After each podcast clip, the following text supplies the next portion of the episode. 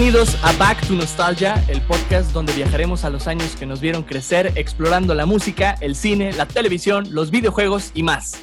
Yo soy Charlie López y seré tu doctor Emmett Brown en este viaje por el tiempo. Nostálgicos, estoy muy muy contento de estar con ustedes en un nuevo episodio de Back to Nostalgia.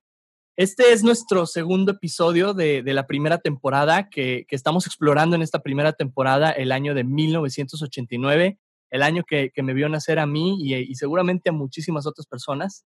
Y en esta ocasión vamos a estar hablando del cine de ese año, explorando un poquito de las películas que se lanzaron en la pantalla grande, qué actrices o actores este, nacieron o se murieron ese año quizá, y datos curiosos relacionados con el séptimo arte. Y para poder iniciar nuestro viaje por el tiempo, en esta ocasión, nuestro Marty McFly de, este viaje por el cine es nada más y nada menos que mi amigo Ever Alanis. Ever, ¿cómo estás? Hey, ¿qué onda? ¿Qué onda? Eh, pues muchas gracias por invitarme a esta increíble máquina del tiempo es, suena bastante entretenido, suena bastante chido eso de estar viajando entre las épocas y estar viendo qué pasó en el cine y en la música y en todo el mundo del entretenimiento en esos años. Eh, está muy chido, ¿eh? Felicidades. Gracias, gracias, Ever. Está, está bien interesante porque, mira, no tuvimos que armar el DeLorean, simplemente este, usamos la computadora, nuestros micrófonos, eh, alguna aplicación que nos permita grabar esto y mira, ya tienes una máquina del tiempo súper económica. Económica, fácil, rápida. Así es, no, no. Y bueno, gratis. Gratis, no necesitas el, plutonio que era, uranio, plutonio, el, lo que usaba. Eh, ah, no necesitas nada reactivo para poder viajar, solo tu imaginación y un buen amigo con el cual platicar, ¿no? Entonces, muchas gracias. Gracias por estar aquí, Ever, el día de hoy. Pues bueno, les, no, les platico un poquito. Miren, a Ever yo lo conozco de Zelda Fans Monterrey. Es una comunidad de fans del videojuego de The Legend of Zelda de Nintendo. Y hace varios años por ahí yo asistí a algunos de los eventos que Ever junto con otros grandes fans de, de Zelda organizaron aquí en Monterrey. Y pues tuve por ahí el placer de, conocerlo, de, mantener el contacto. Y pues hoy lo tenemos aquí en este segundo episodio del podcast. Eh, Ever, eh, cuéntanos un poquito de ti, ¿a qué te dedicas? Este, bueno, yo soy ahorita ingeniero de profesión, eh, soy ingeniero de electrónica y comunicaciones. Eh, eh, me fui por el, lado de la radiodifusión, por así decirlo. Eh, actualmente estoy haciendo la de, no es, no, no voy a decir que estoy haciendo la de diseñador, pero estoy metiéndome en ese mundo del diseño, es algo extraño, bajando programas, bajando y viendo cosas de, de, de colores y cosas así, es como que, what, o sea, viendo un ingeniero viendo este tipo de cosas es muy, muy extraño, no es, no es así como que se vea todos los días, ¿no? Entonces, le ando haciendo de eso para un futuro proyecto que, que tengo en puerta, que tengo en mente. Este, y pues qué bueno que este, me, invitaste también para decirte que, vaya, eh, ha sido un año, un año bastante controversial, ¿eh? ha sido un año bastante fuerte con todo lo que ha estado pasando. Y qué bueno que, que, que me invitaste para tener este medio también para más o menos ahí desahogarme de lo que está pasando. Eh, Actualmente, lamentablemente por la cuestión de la pandemia, no ando trabajando, pero pues andamos con toda la actitud haciéndole y deshaciendo para todos lados. Mis hobbies, de una vez, si yo sé que no me lo preguntaste, pero de una vez te lo informo. Adelante. eh, bueno, grandes hobbies eh, son lo que viene siendo esto de, la, de los podcasts. Me gustan mucho los podcasts. Eh, eh, ¿Cómo se dice? Vaya, tengo un podcast o tenemos, voy a hacer una, de una vez voy a hacer una pequeña, pequeño comercial. Adelante, adelante. Tenemos el, podcast of the Winfish, eh, por ser la fan Monterrey, ya tenemos más o menos como unos nueve años haciendo esto de los podcasts. Y me siento bastante alegre, me, me, gusta mucho ver que de repente empezaron a salir podcasts como este, bien chidos, bien, bien, bien buena onda, saliendo con un chorro de contenido. Y, y pues bueno, y disfrutarlos a todos, ¿eh? claro, definitivo, ¿no? Como que esta eh, cuestión de la pandemia nos ha llevado a empezar a hacer cosas diferentes que no hacíamos antes, a buscar alternativas, ¿verdad? Para, para nuestros ingresos también. Pero también han hecho explotar un chorro todo este mundo del podcast, ¿eh? O sea, yo cada vez que me meto en Instagram y veo amigos de que ya están grabando su propio podcast o ya lo estrenaron y dices, ¿qué onda, no? O sea, definitivamente está haciendo un boom todo este tema en esta pandemia. Sí, fíjate, a muchos nos ha sacado de nuestra zona de confort, como te digo. Este, yo estaba metiéndole a eso de la, de, del, de estar diseñando. La verdad no, me, no, no, no lo puedo considerar todavía diseño porque apenas llevo tres días haciendo esto, pero este, me he estado metiendo y me he estado doliendo la cabeza, pues porque la verdad yo no tengo cabeza para ese tipo de cosas, ¿no? Entonces es aprender y es este descubrir cosas nuevas. Es en serio salirse de tu zona de confort, es salirse de lo que siempre haces, ¿no? Ah, voy a hacer cosas de audio y ya lo haces y de, y de volada sale. Pero cuando llegas y te pones a ver una imagen o te pones a hacer otra cosa, es como que, güey, ocupas un vaso de agua a un lado para estar hidratándote porque te, se te seca el cerebro, güey, se te seca bien cabrón. Definitivo, definitivo me pasa, me pasa todo el tiempo también en mi trabajo. Oigan, pues les, les quiero contar tantito que, que eh, tengo que decirlo, que Ever tiene mucho que ver con el título de este podcast, fíjense. Este, durante la planeación que estaba yo haciendo para, para armar este podcast, platiqué con varios amigos, entre ellos con Ever, y pues siempre a todos les preguntaba, ¿cómo te gustaría que se llamara? A ver, platícame, ¿no? Este, y me acuerdo mucho que Ever fue el primero en mencionar la idea de Back to the Future, o sea, Back to Something. Me acuerdo que dijiste Back to the Podcast or something, algo así. Sí. Este, y yo andaba pensando ponerle algo así como que los años de tu vida, algo así, así de que bien X, ¿no? O sea, casi como los años maravillosos, ¿no? Como los años maravillosos. What would you do if I say, sabes, ¿no? La intro famosísima. Pero, pero sí, tu, tu aportación junto con la de varios otros, porque otros también lo mencionaron, ¿no? Fue de que back to something y luego back to, y de que, güey, quieren a huevo este, el back to the future por aquí. Y yo también traía muy clavada la palabra nostalgia, entonces se fusionaron completamente para pues dar esto que es ahora back to nostalgia, ¿verdad? Y es un, muy catchy, muy catchy, ¿no? La idea. Este... Sí, está, está, muy, está muy chida, ¿eh? este, se siente así como que, bueno, al menos cuando yo te mencioné el, el nombre o la idea, fue como que esto, esto va a pegar, o sea, si tiene estos nombres, si tiene estas dos palabras, si tiene estas cosas, va a pegar, o sea, es bastante, lo recuerdas y lo asocias muy fácil por el hecho de que es eh, volver al futuro, Back to the Future, entonces es como que familiar y luego, no sé, los temas, vaya, se, se, se relaciona rápido mientras más rápido relacionen la gente algo, más pues, rápido lo, lo recuerdan, ¿no? Lo recuerda súper rápido. Claro, definitivamente. Así que gracias, Ever, por esa gran idea que hoy pues le da nombre a este podcast, ¿no? Y gracias también por estar aquí. Pues te pregunto, ¿estás listo para este viaje por el tiempo? ¿Listo para hablar de cine? Vámonos, vámonos. Excelente, pues abróchate el cinturón porque vamos a fijar nuestro tiempo de destino a enero de 1989. Sale, vamos a, viajar hasta ese año yo quiero empezar en enero, este, porque sí ocurrieron cosas interesantes en enero, al menos un dato que tengo por aquí, y ahí te va. Comenzamos en el primer mes del año, enero, y yo te quiero platicar de una actriz asiática americana. Nacida el 17 de enero de 1989 en San Diego, California, es conocida por participar en una de las sagas galácticas más aclamadas del cine, Star Wars.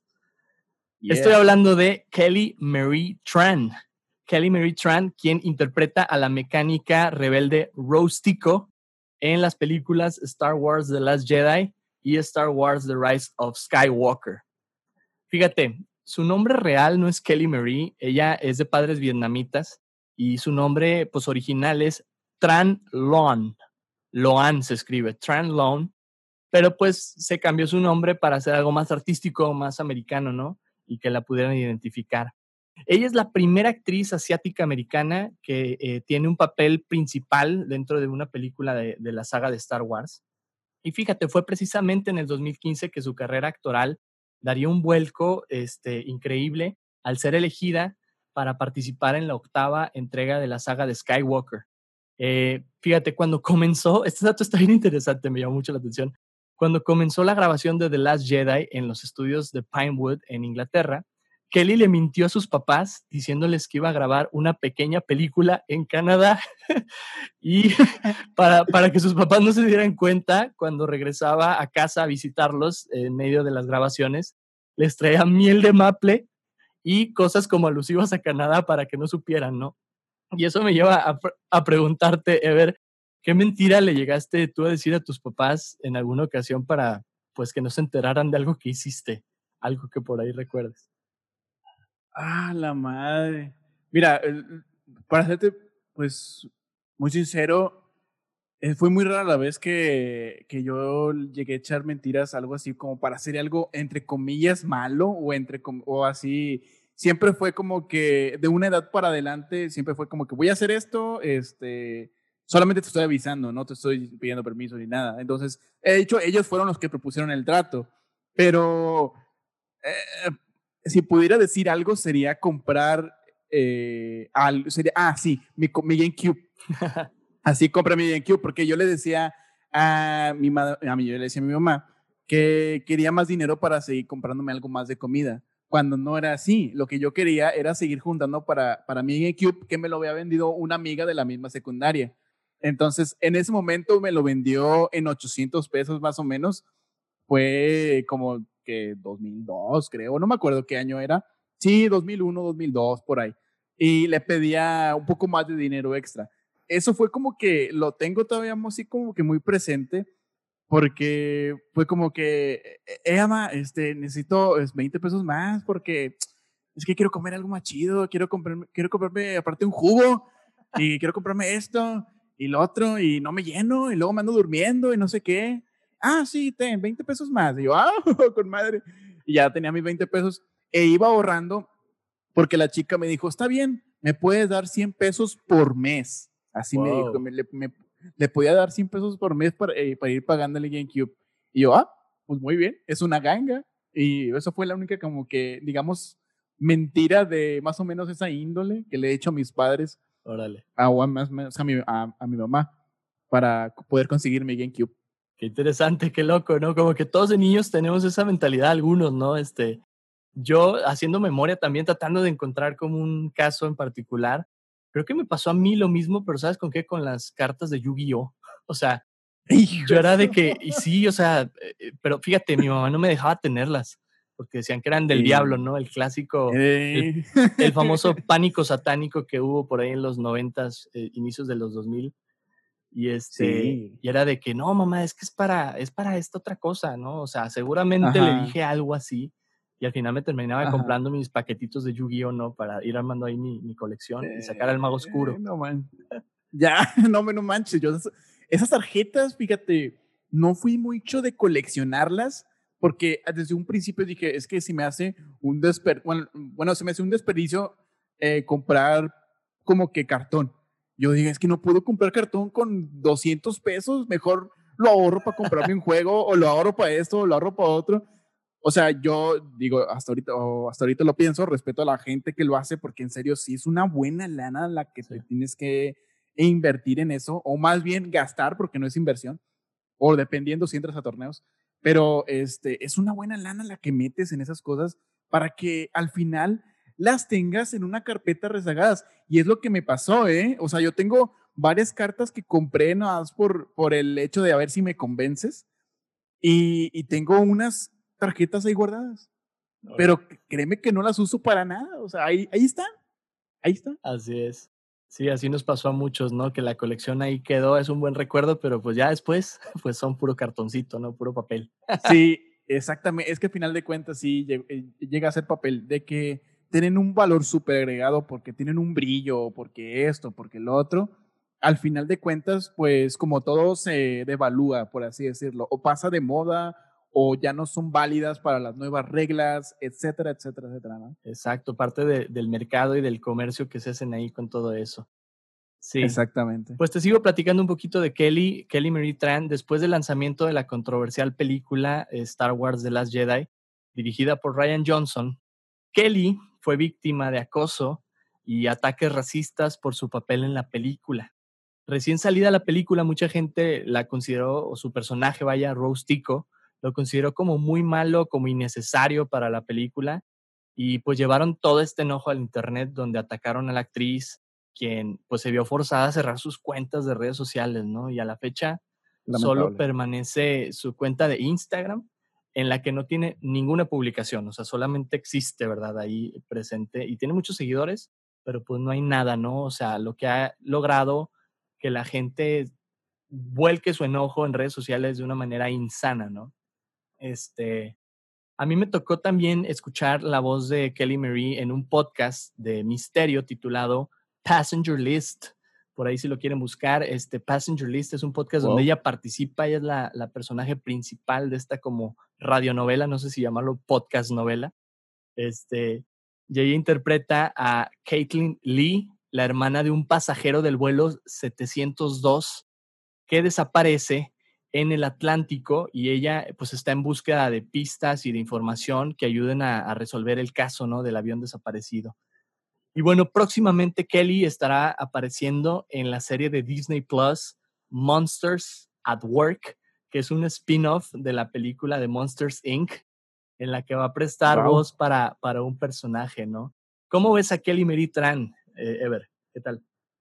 Wow, no sabía que tenía, tenías, es que es, es este, una radionovela, ¿sí? o un radiocuento o algo así. Porque ya si cuentas una historia, eh, ya es este, radionovela, ¿no? Como antes, como, como se hacía aquí antes, así se hacía este, muy seguido, eh, porque pues el uso de la televisión no era así como que algo tan normal como lo es ahora. Este, de hecho, inclusive en algunos puntos era como que para ricos tener una televisión y más si era color. Este, pero está muy padre la idea de que regresen ese tipo de cosas, ¿eh? está muy padre que regresen ese tipo de detalles de te voy a contar algo y te voy a hacer, o sea, te voy, con, con solo mi voz te voy a hacer sentir suspenso, ira, eh, no sé, que llores. Está muy buena esa idea. No sabía que ya tenía este radionovela. Ya, ya este, luego me pasa, es como que el nombre otra vez o, cuando escucho otra vez este podcast, este, lo voy a estar anotando para, para seguirla porque está muy, muy chido. Y esto de lo del racismo, ah, vaya, creo que tiene muchísimos, muchísimos, muchísimos años este tipo de cosas, pero apenas como que nos estamos dando cuenta de, de lo que está pasando, ¿no? Por fin nos estamos dando cuenta. Este, es muy lamentable lo que, lo que sucede en Estados Unidos, lo que sucede en todo el mundo. Inclusive, el día de ayer estaba viendo un capítulo de Malcolm en donde la mamá de Malcolm, Lois, ponía un cartel de un señor que es afroamericano, que se llamaba Zamorita, no sé si lo llegaste a, no te acuerdas, no sé, este, pero estaban, Malcolm y su mamá estaban peleando porque en una parte era racista y en la otra parte no era racista. Y, y, se los enseña a los amigos de Hal que todos son negros, que todos son afroamericanos, ching, ya dije la palabra prohibida, pero todos son afroamericanos, este, ellos se burlan de lo que representa o sea, dan como que una sensación de que estos cabrones están matando y nosotros, pues la verdad, nos da igual. O sea, eso es lo que, eso es lo que me, es lo que hacía el capítulo, ¿no? Es lo que trataba de ellos de, de contextualizar, como que entendiéramos. Pero, no sé, sí, sí, se debe de acabar, pero también tenemos que tener un poquito mayor de tolerancia ante opiniones contrarias y pues bueno, o sea, no tomárselo tan, tan literal todo, o sea, tan a pecho, tan, tan yo, yo, yo, y me lastimaste y, y por eso vas a ser este, odiado por todo Internet. Inclusive, o sea, esto de también acosar a las mujeres también se ve desde mucho, a mucho tiempo atrás, pero afortunadamente ahora las mujeres ya están como que diciendo, no, güey, o sea, ¿por qué me estás haciendo esto? No, no, no tienes derecho absolutamente nada de hacerme este tipo de cosas y vas para atrás, hijo. Entonces, eh, a mí me agrada que estén tomando esa actitud, me, agrada. Lamentable que tenga que, que cerrar sus redes sociales la, la, la, actriz, pero pues bueno, en algún momento se le va a hacer así como algún tipo de justicia, ¿no? Sí, no, y, ha llegado, ¿eh? ha llegado sobre la marcha, o sea, ella está más empoderada, empoderada perdón, que nunca.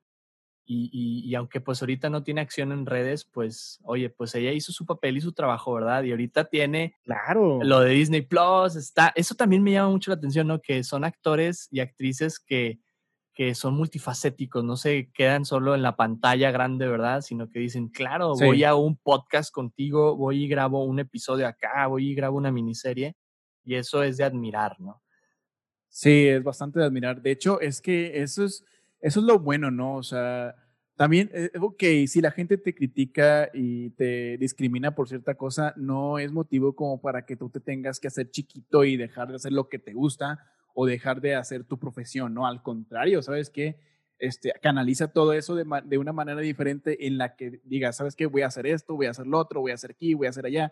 Pues simplemente para, para no darles la razón. O sea, no, no es así como que no, me, no te vas a dejar, no se tiene que dejar de lo que está, de lo que está pasando. Y si tiene un personaje que no te gustó o tiene un personaje que, que no tuvo relevancia, no importa, estuvo en una de las franquicias más amadas por el mundo, Star Wars.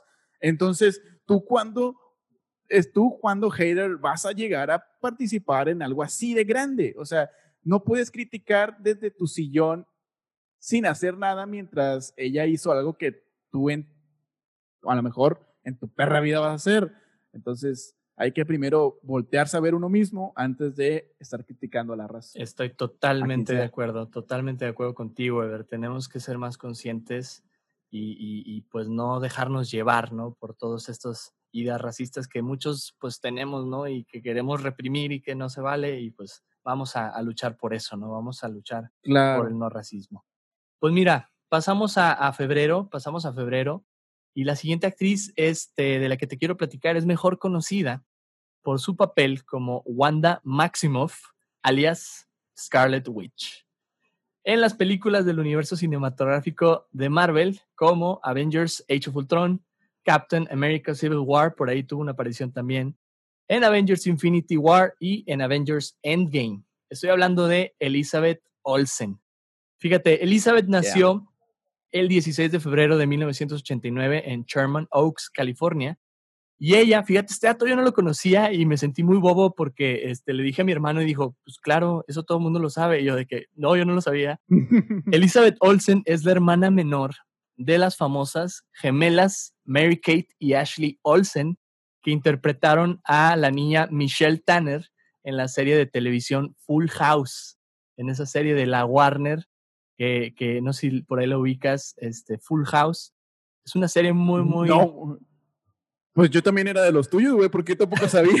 No, yo, yo, yo, sí conocía la serie de Full House, pero no sabía que estaban relacionadas las hermanas Olsen Con, con, Mary Kate, con Mary, perdón, con Elizabeth Olsen. Este, y pues Full House fue una serie muy conocida de los 80s y 90s, este, de la Warner Bros., del Warner Channel, ¿no? Este, pues ahí te la, te la recomiendo bastante por si no la has visto. Ya está. Es muy, muy, muy bueno. Creo que no. Es el clásico, ¿no? De, de los 80s, 90s de, de la televisión sitcom, de, de, las sitcoms en Estados Unidos. Y fíjate. A ver, deja, déjame, mientras, mientras me platicando para que yo seguir buscando referencias. Excelente, dice Elizabeth, este, próximamente tendrá una serie en Disney Plus junto a Paul Bettany el actor que interpreta a Vision en, en Avengers. Y esta serie pues va a ser titulada eh, WandaVision, eh, un mix de, de, sus nombres de, de, Wanda y de Vision. Y de Vision. Así es. Y Ever, te pregunto a ti, ¿cuál es tu película favorita de la MCU? Ah, güey. Mira, me pones en una posición muy difícil. porque me gustó, me gustó el, el, todo lo que le hicieron a, a, Iron Man. Me gustó todo lo que hicieron a Iron Man desde el principio. Dije, no manches. Yo pensé que Iron Man iba a pasar como siempre, como siempre, sin pena ni gloria, porque desde antes de que empezaran las películas, nadie le hacía caso a Iron Man. Nadie, nadie sabía quién era Iron Man. Entonces, era como que va a pasar sin pena ni gloria. Y después de que salió las películas de Iron Man, fue como que sí, me gustó un chingo. Y más porque, o sea, lo relacionas con lo que, al menos yo lo relaciono con lo que estoy, con lo que llegué a estudiar, que es ingeniería electrónica y comunicaciones. Y digo, güey, ese vato es un ingeniero, yo también soy ingeniero, qué chido, ¿no? o sea, no es que yo pueda hacer todo eso, pero algunos detallitos, algunas cositas que dice son de que cosas, entre comillas, gigantes posibles o reales. Pero la que más, más me gusta muchísimo de todo el universo de, de, de Marvel es la de Doctor Strange. Wow. Me gusta mucho me gusta mucho la película de Doctor Strange, que también Doctor Strange es un personaje así como que eh, mm, al no tan conocido como Spider-Man, que también Spider-Man es de mis personajes favoritos de, de, de, Marvel, este, pero no es tan conocido como él, como él, como los X-Men, como otros, vaya, pero Doctor Strange, la película le hicieron tan chida, güey. la hicieron tan, tan fregona, porque también muchas de las cosas que dicen ahí también es como que pueden ser posibles de alguna manera. O sea, no, cabe la posibilidad, cabe la posibilidad. Entonces, que lo relacionaran el ojo de Agamotto, que lo relacionaran con la, este, eh, ahora sí que la piedra, con la piedra del infinito, la, con la gema del infinito y todo este rollo. Digo, sí, es mi película favorita. O sea, me gustó demasiado y más cuando lo mandan a otras no sé cuántas dimensiones más y que va y regresa en la chinga. Eso fue como que, wow, wow, espérate, o sea, me estás, me estás llevando contigo al viaje, tranquilo. Eh, eh, pero sí, está muy buena Doctor Strange. Estoy esperando ya la 2. Ya sí, ahí viene. a, ver qué, a ver qué pasa. Ahí viene a ver qué tal. Esperemos que no sigan retrasando todas estas películas que tanto hemos esperado por todo esto de la pandemia, ¿no? Ya de por sí ya hay mucho retraso. Pero se viene esa buena, ¿eh? esa yo la estoy esperando también con muchas ansias. Sí, no, es espectacular esa, eh, el Doctor Strange. Eh, y, vaya, me causa mucho eh, interés el cómo van a, cómo, cómo van a seguir abordando el tema esto de lo de la mente. Claro. Entonces, ojalá, ojalá y se metan un poquito más y, sea un poquito más así de ese estilo místico que, que tienen, ¿no? Ojalá, ojalá. Pues bueno, dejamos febrero por el momento de 1989, donde nació Elizabeth Olsen, para pasar a marzo. Fíjate, en marzo tengo unos datos súper interesantes. En marzo sucedió la entrega número 61 de los premios de la Academia y la película ganadora del Oscar de 1989 fue la película titulada Rain Man, Hombre Lluvia, dirigida por Barry Levinson y protagonizada por Dustin Hoffman y Tom Cruise. Fíjate, para quienes no conocen de esta película, yo la acabo de conocer, la acabo de ver hace unos días.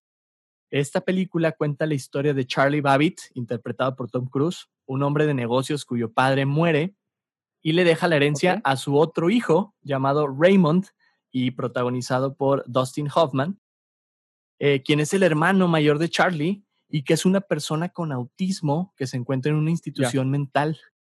Charlie, este, quien pues no conocía de la existencia de su hermano mayor, hace todo, todo lo posible por ganar la custodia de Raymond para poder quedarse con el dinero de la herencia, porque se lo dieron a, a, él, ¿no? A su hermano. Sí. Y pues esto los embarca en una aventura donde van pues descubriendo quiénes son y lo valiosa que es su relación como hermanos. Y fíjate, la película no solo se llevó la de mejor película, sino también ganó otros tres premios. El de el Oscar a mejor guion original, el Oscar a mejor director y el Oscar a mejor actor para Dustin Hoffman en su papel de Raymond.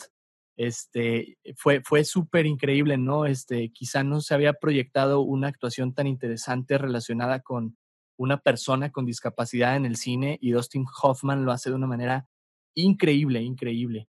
Te recomiendo mucho Rainman, este, Ever, y a todos ustedes que nos escuchan, échenle una checada. Yo ya me hice el compromiso de cada año que vayamos explorando, ver la película ganadora del Oscar y platicarles un poquito de ella, ¿no?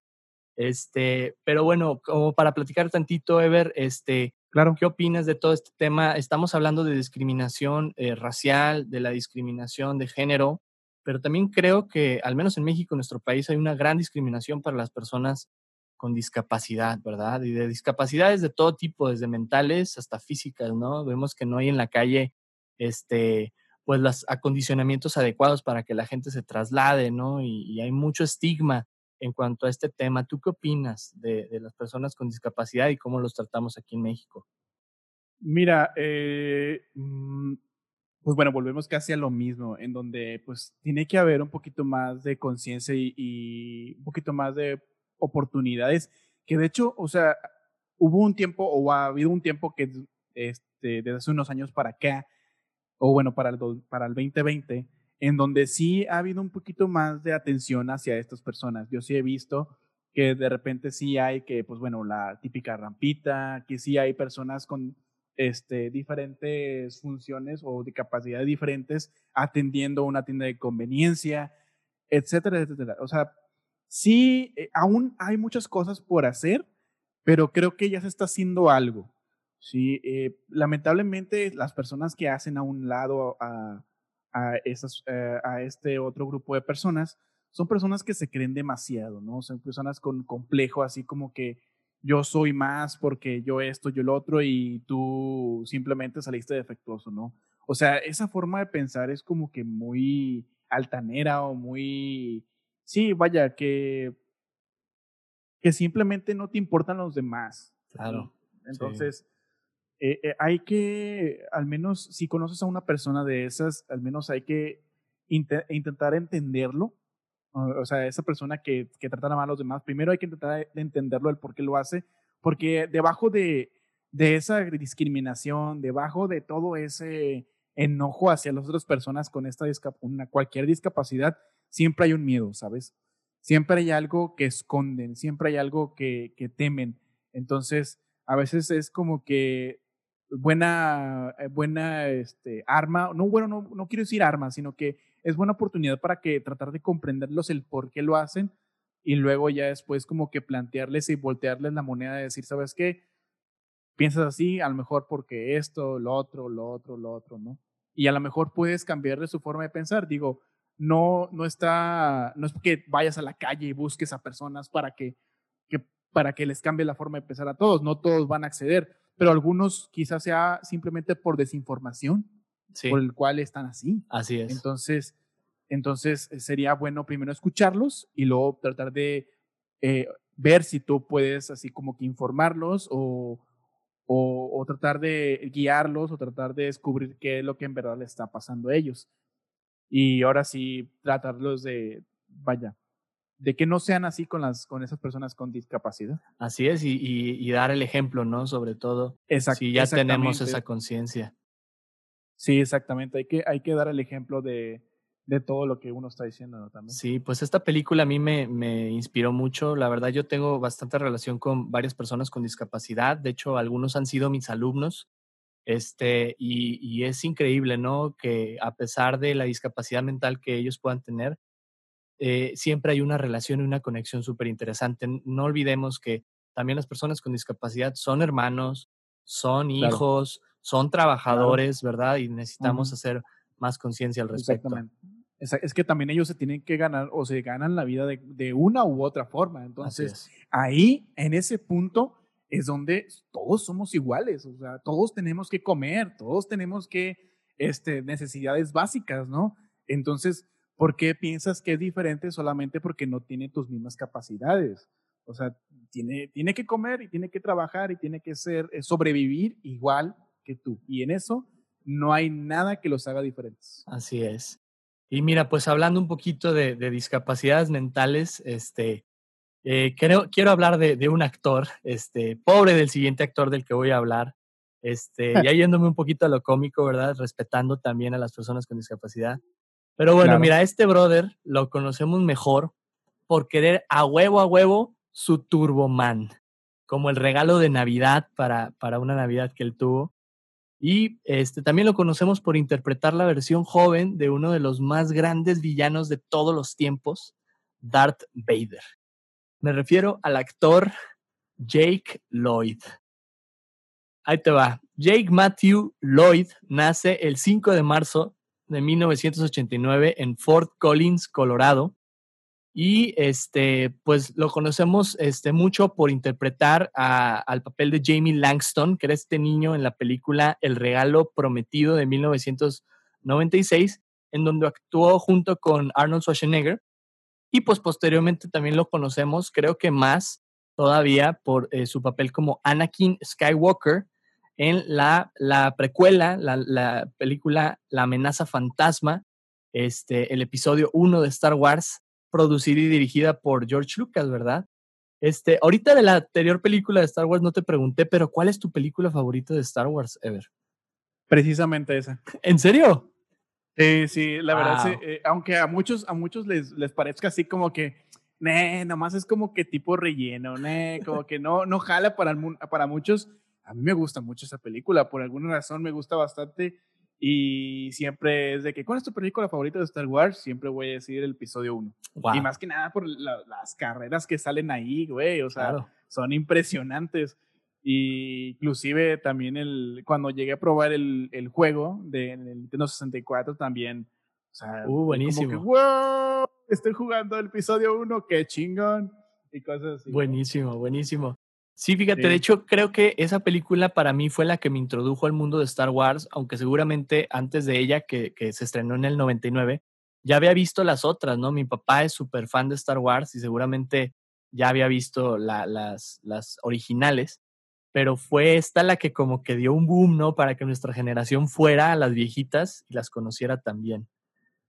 Sí. Sí. Sí, mira. Mira, yo, yo, no soy, yo no soy así como que digas muy ultra mega fanático de Star Wars. Eh, de hecho, para eso está. No sé si conozcas a Humberto. Claro, Lobo. Humberto, ándale, Lobo. Sí, Lobo es súper, súper fan de Star Wars. Ahí le mando un saludo. Él sí es así como que ahorita la, la persona súper mega indicada para decirte qué pedo con Star Wars, güey, con todo ese mundo, ese universo. Él sin pedos te puede decir. Yo, sinceramente, no soy como que muy fan de, de todo este universo, pero vaya, he visto las películas. No soy tan clavado como él o como muchos otros, no sé si tú seas igual de clavado, pero yo creo que digo, me, yo puedo decirte que me gusta la 1 y puedo decirte que las, las primeras, las últimas, estas que salieron, son como que el toma, ya acabé y voy a iniciar con algo nuevo. Ándale. O sea, sí, de que ya, ya deja de molestar, toma, ya, bye. Pero bueno, eh, sigamos con el tema. Claro que sí, no, es todo un tema, todo un tema Star Wars. y, vamos a hablar mucho de él porque eh, a lo largo de los años, pues hay muchísima información de los actores y de todo lo que ellos han hecho a lo largo de sus carreras. Y de hecho creo que ahorita vamos a hablar de algún otro, por aquí tengo información también. Fíjate, este Jake Lloyd tomaría la decisión de retirarse de la actuación en el 2001 debido al bullying y el acoso que recibía por parte de sus compañeros de la escuela y la prensa en ese tiempo por su actuación en Star Wars. Le decían que pues había arruinado, ¿no? La saga, que su actuación fue pésima, ¿no? Y que, y que pues no, no cabía dentro de este universo de Star Wars. Ever, ¿a ti te han buleado, te bulearon de morrillo? Así parecido a lo como Jake. Bueno, eh, así como que, en específicamente ese caso, así como que muy parecido, no, pero sí me han bulleado. De hecho, creo que es muy raro, muy extraño, menos de que haya sido un niño súper carita. Eh, vaya, el ser bulleado es como, como muy de el pan de cada día de los, de los niños de los 90, ¿no? Porque pues en la secundaria y primaria son como los niños, de niños no tenemos filtros, güey. De niños te digo las cosas como son y te aguantas. Entonces, yo, bueno, vamos a remontarnos un poquito hacia ese momento, hacia esos momentos. Yo antes eh, tenía una, digamos, que no podía ver en el día. Yo tenía, yo padecí de cataratas congénitas. ¿Qué quiere decir congénitas? Que son heredadas. Entonces, por parte de mi madre, heredé cataratas y pues los que sepan que son las cataratas son unas pequeñas cositas o unas pequeñas este, nubecita en el ojo que al momento de salir al sol no ves nada. Literalmente, o sea, no ves nada. Entonces yo era muy bulliado por eso, porque no veía o porque tenía que traer lentes de sol. Este, siempre de que, ah, sí, pinche, pinche sangrón, pinche fresa y pinche esto y pinche el otro y, quítate los lentes porque esto y lo otro. Y me golpeaban y decían, no, es que no ve, no, no te va a, no te va a decir, este, no vas a ver quién le pegó y cosas así, o sea, wow. era súper duro, güey, o sea, era súper duro. Sí, para un niño con lentes, un niño normal con lentes, era, era difícil porque era el cuatro ojos. Para mí era así como que no quiero, eh, no quiero decir que para mí era peor, pero para mí era igual de complicado lidiar con ello porque, güey, o sea, en serio me agarraban de bajada bien cabrón. Inclusive ya en secundaria, ya dije, no voy a decir lo que tengo porque me agarran a, a chingazos. O sea, me agarran a golpes y necesito pasar desapercibido todo el tiempo. Y eso hizo que fuera una persona un poquito más reservada, un poquito más introvertida, ¿no? Este, pero sí, o sea, ya en prepa tampoco lo dije, en facultad, pues nadie tiene que enterarse nada en facultad. Ya hasta hace poquito, que hace unos tres años que me operé de, afortunadamente, tuve los recursos para operarme y ya, y ya me pude operar. Entonces, es, dentro de lo que cabe, estuvo bien, estuvo bueno que no pudiera, o sea, que ver todos los detalles, porque sí te podía escuchar muy bien. Ahora te podía escuchar exactamente bien todo lo que me decías, pero no te veía.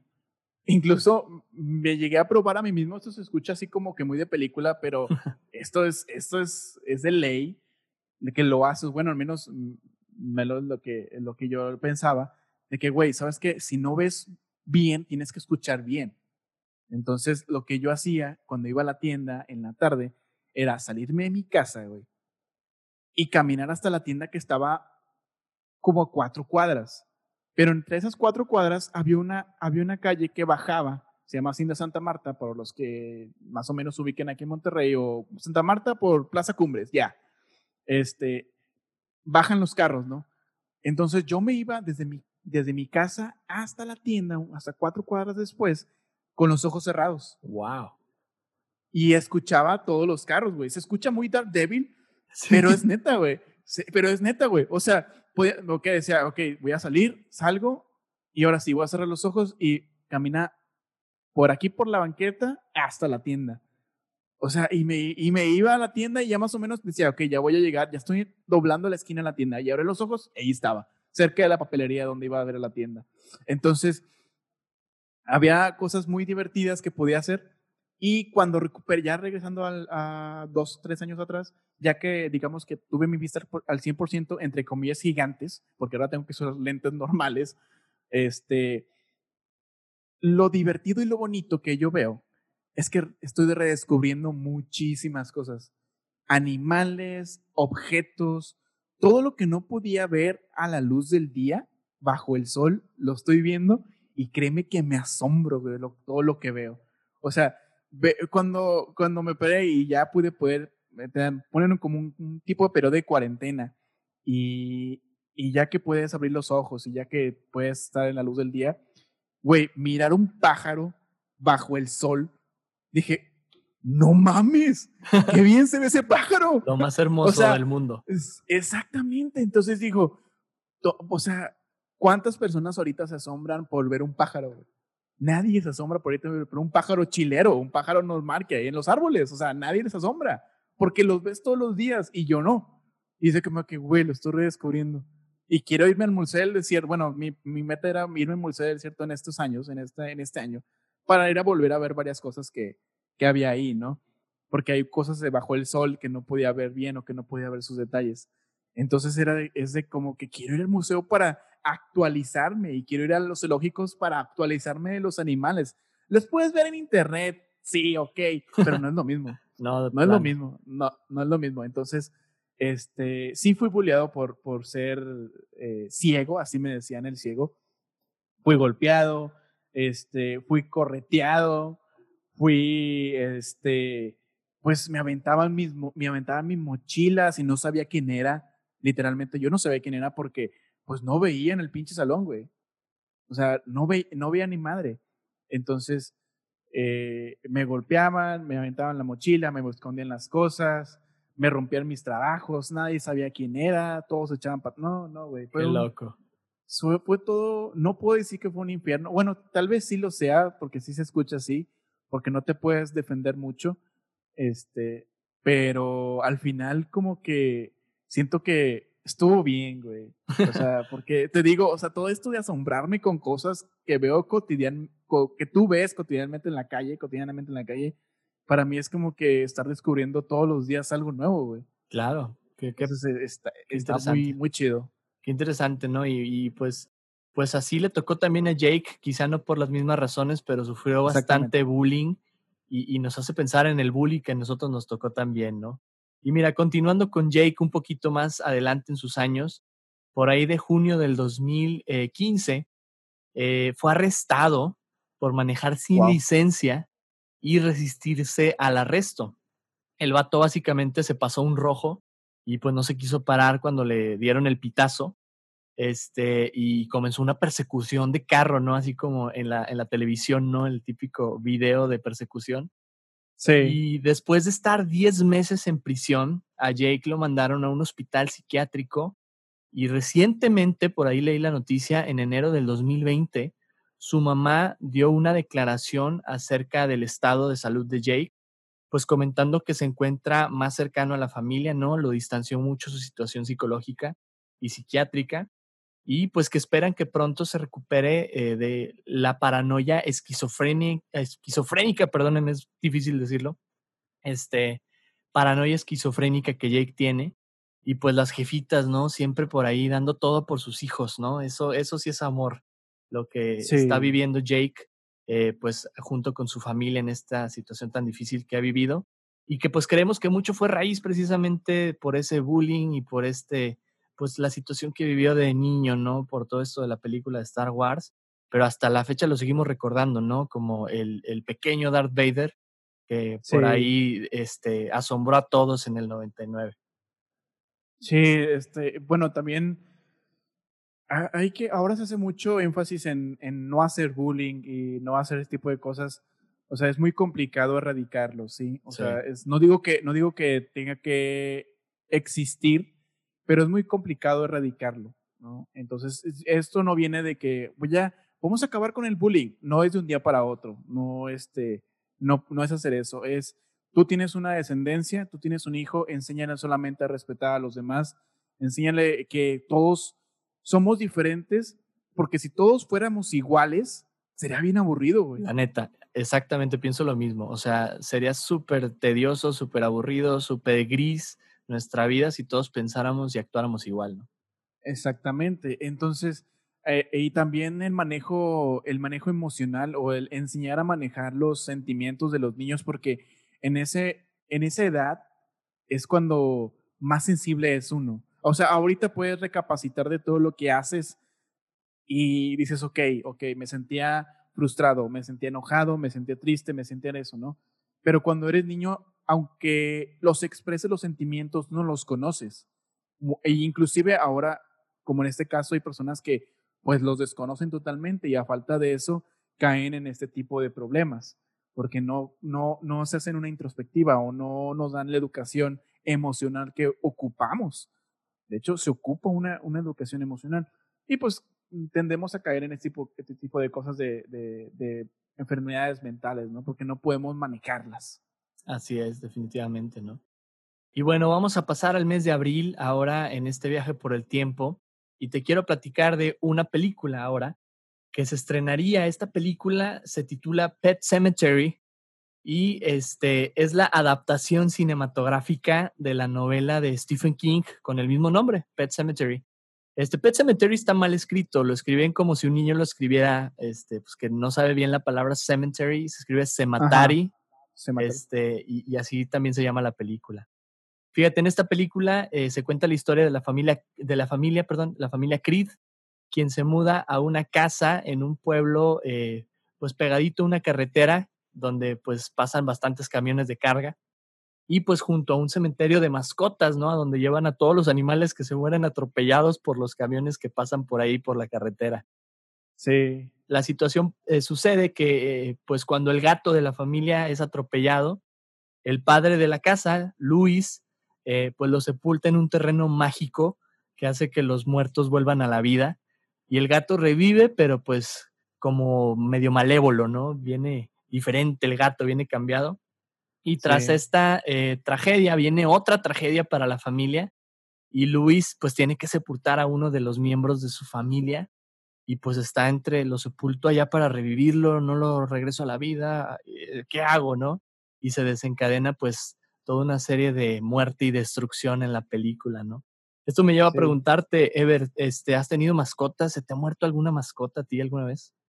Ah, sí, güey. Sí, sí, sí. Me, y me duele muchísimo. Este, toda, ya han pasado dos años desde que murió mi perro. Híjole, bien poquito. Es, sí, bien poquito. Y a lo mejor para muchos es, güey, es un perro, güey. Ya, déjalo ir, güey. Pero es que, güey, pinche madre. Es muy difícil, es muy difícil, en serio, para mí eh, recordarlo porque por alguna razón yo eh, lo amaba, güey. O sea, amaba mucho mi perro. Y inclusive, o sea, antes de casarme, ya soy casado, antes de casarme, yo ya tenía, ya lo tenía ideado aquí. Ahorita, ahorita lo, lo tuviera aquí en mi regazo, güey. Entonces, ya lo, yo ya lo visualizaba aquí conmigo y la verdad fue por una, imprudencia mía eh, por la cual muere. O bueno, yo, yo me echo mucho la culpa de lo por cual muere este, y, y hay momentos en donde los, uh, hubo esos momentos en este año donde lo estuve soñando mucho. Güey, a veces sueño que, bueno, es que se va a escuchar bien loco, pero a lo mejor no soy el único, eso es lo que yo sé. Soñé que me, que, soñé que me hablaba, pero no me acuerdo qué me decía. pero movía la cola. Y luego otra vez soñé que lo, que lo vi en la calle, no me reconoció al principio y luego pues ya me reconoció y me volvió a hablar. Y luego después lo dejé de soñar y una vez lo soñé estando aquí ya en la casa. Wow. Lo soñé aquí en la casa y, estaba muy contento, güey. Yo estaba rebosando de alegría, güey. Pero eh, luego de repente mi esposa me levantó en la mañana para decirme que ya se iba, iba. Que, que, este, bueno, mi mamá me decía, oye, ya me voy. Este, te hablo para más al rato para algo, para esto.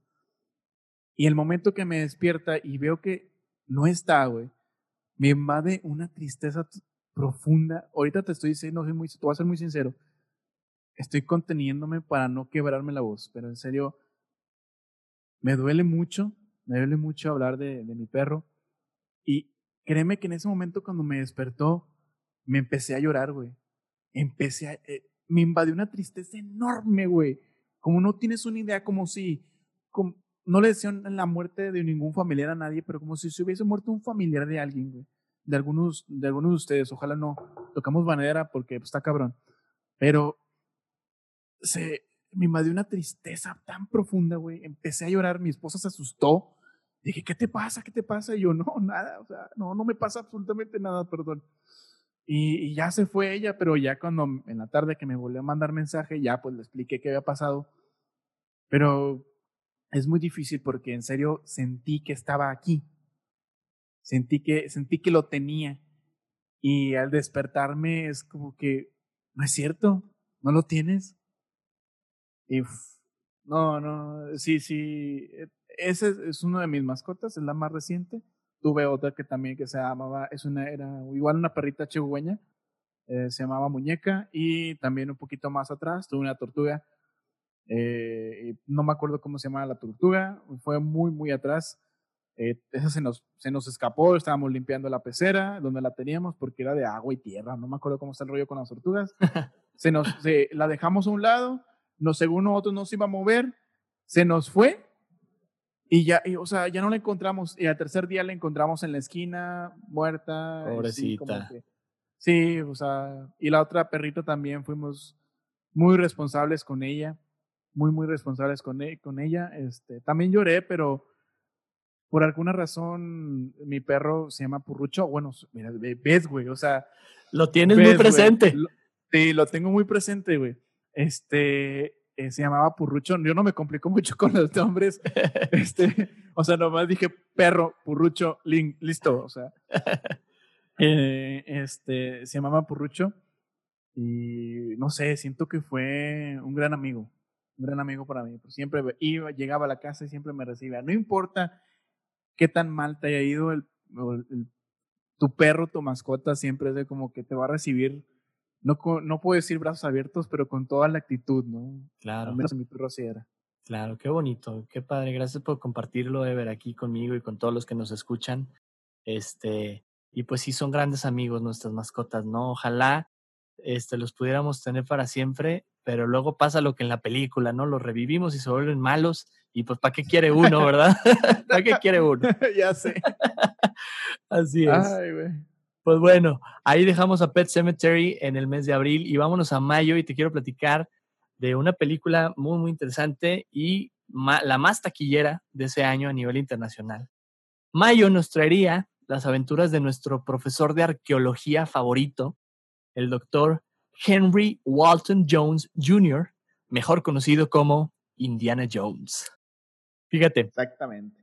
En este año se estrenaría Indiana Jones y la Última Cruzada, dirigida por Steven Spielberg y protagonizada por Harrison Ford y Sean Connery. Sean Connery también conocido como James Bond, ¿verdad? Nuestro James Bond de los 60, 70, 80 por ahí también. Y en esta entrega, Indiana está tratando de rescatar a su, a su padre, que es interpretado por Sean Connery, que es secuestrado por los nazis este, tras estar buscando el santo grial. Este, por ahí Indy logra encontrar a su papá, pero pues son utilizados para encontrar el grial y del cual pues se sabe, la historia cuenta que si bebes de él, vas a tener la vida eterna, ¿no? Este, Indiana es pues muy conocido, ¿no? Por, por buscar estos tesoros, ¿no? Y como que coleccionar estas, ah, eh, estas cosas antiguas. Y mi pregunta para ti, Ever, es si tú coleccionas algo, si tú eres coleccionista de algunas cosas. Claro, güey, o sea, eh, bueno, no, sé, no me acuerdo si lo mencioné al principio, pero bueno, tenemos el podcast of the Winfish y es que es por Zelda Fan Monterrey y pues obviamente colecciono cosas de Zelda. Eh, actualmente, eh, pues bueno, tengo muchísimas versiones de colección. Ahorita la más, eh, digamos que reciente es la Master Edition de The Legend of Zelda Breath of the Wild, esa que trae la Master Sword y trae un mapa, trae un disco y no sé cuánta cosa más. Súper. todo lo que venga sin, todo lo que sea de The Legend of Zelda es lo, digamos que lo único que colecciono.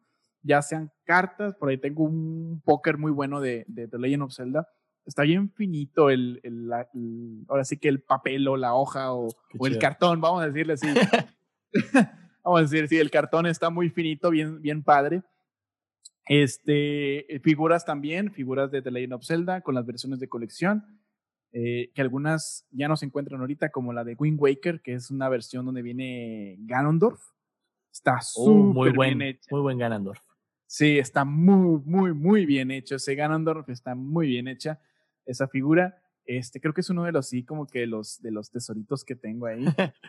este, y un soundtrack, eh, también música, también colecciono música, todo lo que tenga referente a Zelda, todo lo que sea referente a Zelda, monitos, figuras, discos de música, soundtracks, todo lo que sea de The Legend of Zelda y más si es oficial, eh, eso es lo que colecciono. Súper, oye, igual en unos años más adelante, este, cuando la gente ya no sepa qué es Zelda, algunos se van a encontrar esa memorabilia, ¿no? Y casi como Indiana Jones, ¿no? Desenterrando un tesoro. sí, güey, o sea, imagínate, o sea, ya vamos, vámonos un poquito más a unos 20, 30, 40 años más adelante, en donde ya seas abuelo o donde ya seas, no sé, una persona que ya murió, ya vivió, y, y que tengas todavía eso, o sea, que tengas esas versiones de colección y que tengas todo eso de colección es de como que, ¿sabes qué? Esta persona o mi tatarabuelo o mi tatarabuelo coleccionaba esto de este juego que todavía sigue existiendo, pero tiene estas versiones de colección que pues ya jamás en la vida van a volver a salir. Claro. Entonces es muy, muy interesante eso. Qué padre. Amigos que nos escuchan, coleccionen cosas que les gusten, este, guárdenlas para las generaciones futuras. Yo creo que es un regalo muy padre que les podemos dar. Y mira, Ever, hablando de Indiana, todavía un último dato. El nombre de Indiana, habla, ya estamos hablando de mascotas, ¿no? Y fíjate, bien interesante que una mascota inspiró a, Indiana Jones. El nombre de Indiana sería inspirado por el perro de George Lucas, quien es el creador, él es el creador del personaje de Indiana Jones y de la historia, ¿no? De Indiana. Este, y ese mismo perro también servirá de inspiración para el personaje de Chewbacca en Star Wars. Sí, ah, sí pues, tú ves, ¿no? A Han Solo por ahí con Chewbacca, pues haz de cuenta que es George Lucas con su perro, básicamente. Con su perro, sí. sí, súper interesante ese dato. Y bueno, vámonos a junio, vámonos a junio, donde también hay otra película muy, muy taquillera. De hecho, es la segunda más taquillera del año, este, siendo la primera Indiana Jones y la última cruzada. Pero esta película este, caería en el verano y es una de las más grandes películas de superhéroes, ¿verdad? Estoy hablando de Batman. Batman de 1989, dirigida por Tim Burton y protagonizada por Michael Keaton, Jack Nicholson y Kim Basinger. Algunos, fíjate, argumentan que esta movie marcaría un antes y un después en cómo se hacen las películas de superhéroes, tanto en los temas de producción como pues en el tono de la película, ¿no? Esta era una película más oscura, ¿no? Donde anteriormente los, los superhéroes eran más como, como cómicos, ¿no? Hasta en la televisión. Y, estos brothers, este, eh, junto con Tim Burton, al volante de esta película, pues hacen un cambio drástico, ¿no? En cómo vemos a los superhéroes en la pantalla grande. Mira, el, eh, la película se estrenó el 23 de junio de 1989 y logró recaudar 411.6 millones de dólares a nivel internacional convirtiéndose en la segunda película más taquillera del año, seguida de Indiana Jones. Y mira, en algunos datos curiosos, Michael Keaton, quien interpreta a Batman, este, comenta que él no podía escuchar nada cuando se ponía la máscara de Batman, ¿no? Y eso en lugar de perjudicar su actuación, él comenta que le ayudó a concentrarse más en el papel, ¿no? En interiorizar más al personaje y pues hacer todo lo que hizo en, la película, ¿no? Y fue el mismo Michael Keaton que fue el creador de la frase I'm Batman. Batman. I'm Batman. Este, fíjate, bien curioso porque él cambió ese guion. Ese no era el diálogo que debía de decir en la película el diálogo que debía decir en esa escena es I'm the night, soy la noche. Soy la noche. Y él dice, no, pues lo improviso. Y se aventó el I'm Batman. Y luego lo vemos reflejado en los otros Batman, ¿no? Súper interesante ese dato. Y fíjate, este, otro, otro dato por ahí, este, fue también Batman, este, Batman, Michael Keaton, perdón, como Batman, que propuso es que ya lo. O sea, yo cuando pienso en Batman, pienso en Michael Keaton y también en Christian Bale. Yo, yo, por eso no te, no te quise corregir, porque sí, sí, está lo correcto ese señor. Básicamente, es lo mismo. sí, exactamente. Es la misma persona. Identidad secreta. Y fíjate, precisamente hablando de la identidad secreta, Michael Keaton propuso que Batman, cuando tuviera el traje, tuviera una voz más grave, para que no fuera tan fácil como descubrir su identidad secreta, ¿no? Este, eh, pues anteriormente en las, en las series y en, en, las caricaturas, pues como que pasa desapercibido, ah, pues que se parece a Bruce Wayne, ¿no? Este, pero él dijo, tenemos que que quede bien claro que Batman es uno y Bruce Wayne es otro, ¿no? Y, él propuso esto y pues se siguió en muchos otros Batmans después en la pantalla grande, ¿no? Este, el logro de esta cinta eh, lo que representa esta cinta eh, inspiró bastante a la creación de la famosísima serie animada de Batman, ¿verdad? Que después en los noventas veríamos por ahí este, estar en, en la televisión durante bastantes años. Y fíjate, un último dato curioso de esta película es que se lanzó en el año donde se cumplió el 50 aniversario de la creación del personaje de Batman. La primera vez que vimos a Batman en alguna tira cómica o en algún periódico o en alguna revista fue en 1939 y 50 años después estábamos recibiendo esta entrega cinematográfica. ¿Qué opinas tú, Weber, de esta película, de esta entrega de Batman? Eh, de hecho, vaya, es de las, de las que más recuerdo. Cuando dicen Batman, a mí, así como a ti, o sea, a mí se me viene esta película a la mente, o sea, Muchos dirán, no, las de, no sé, la que tú quieras, más recientes.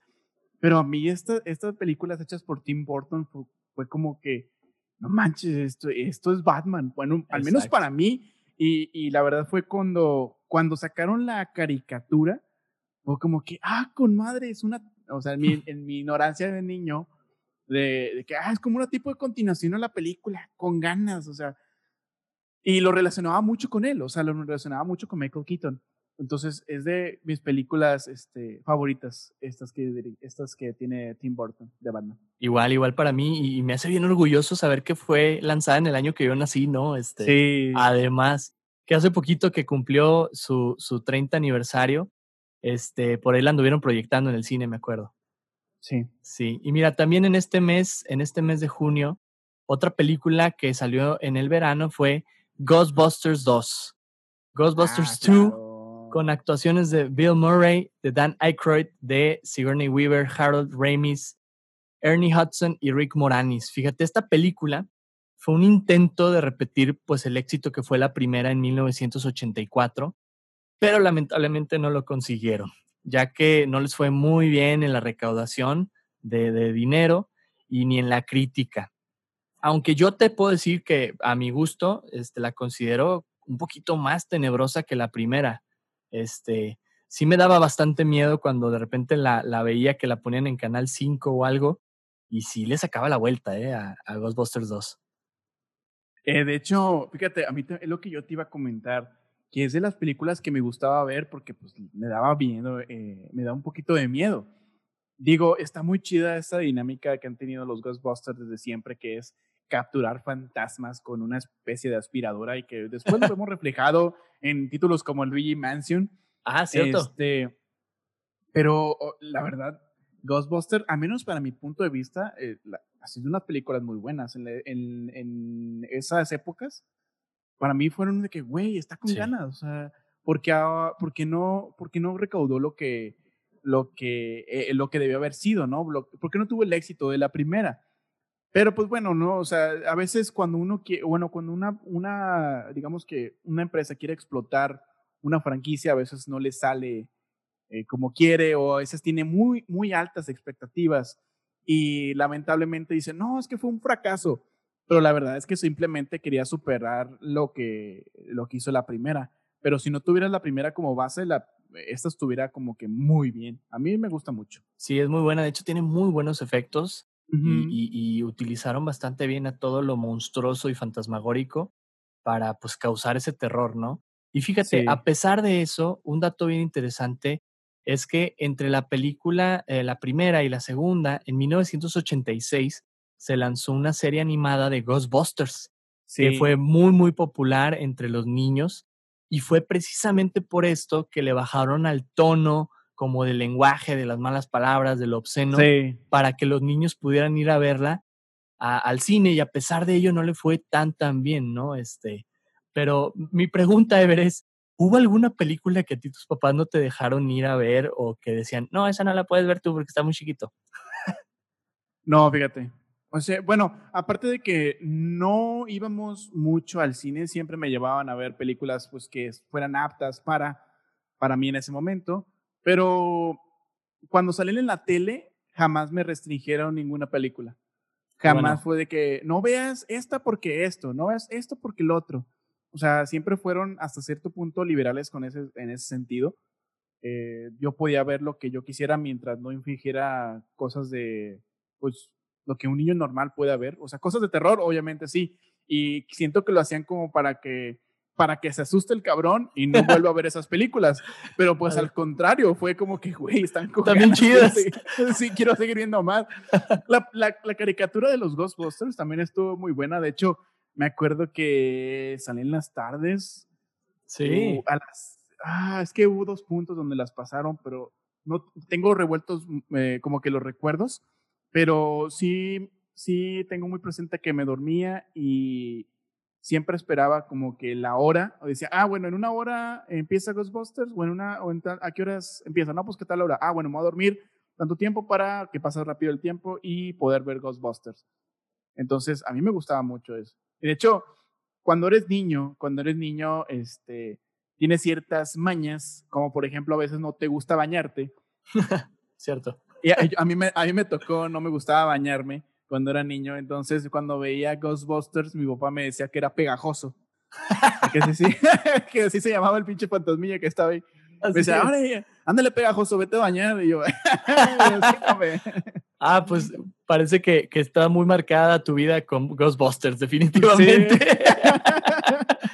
qué chido, qué chido. Sí, no, mi papá a veces sí me tiraba mucho carro con las caricaturas que veía y me, y me, y me ponía apodos de, de los mismos de ahí. Pero eh, era Reba.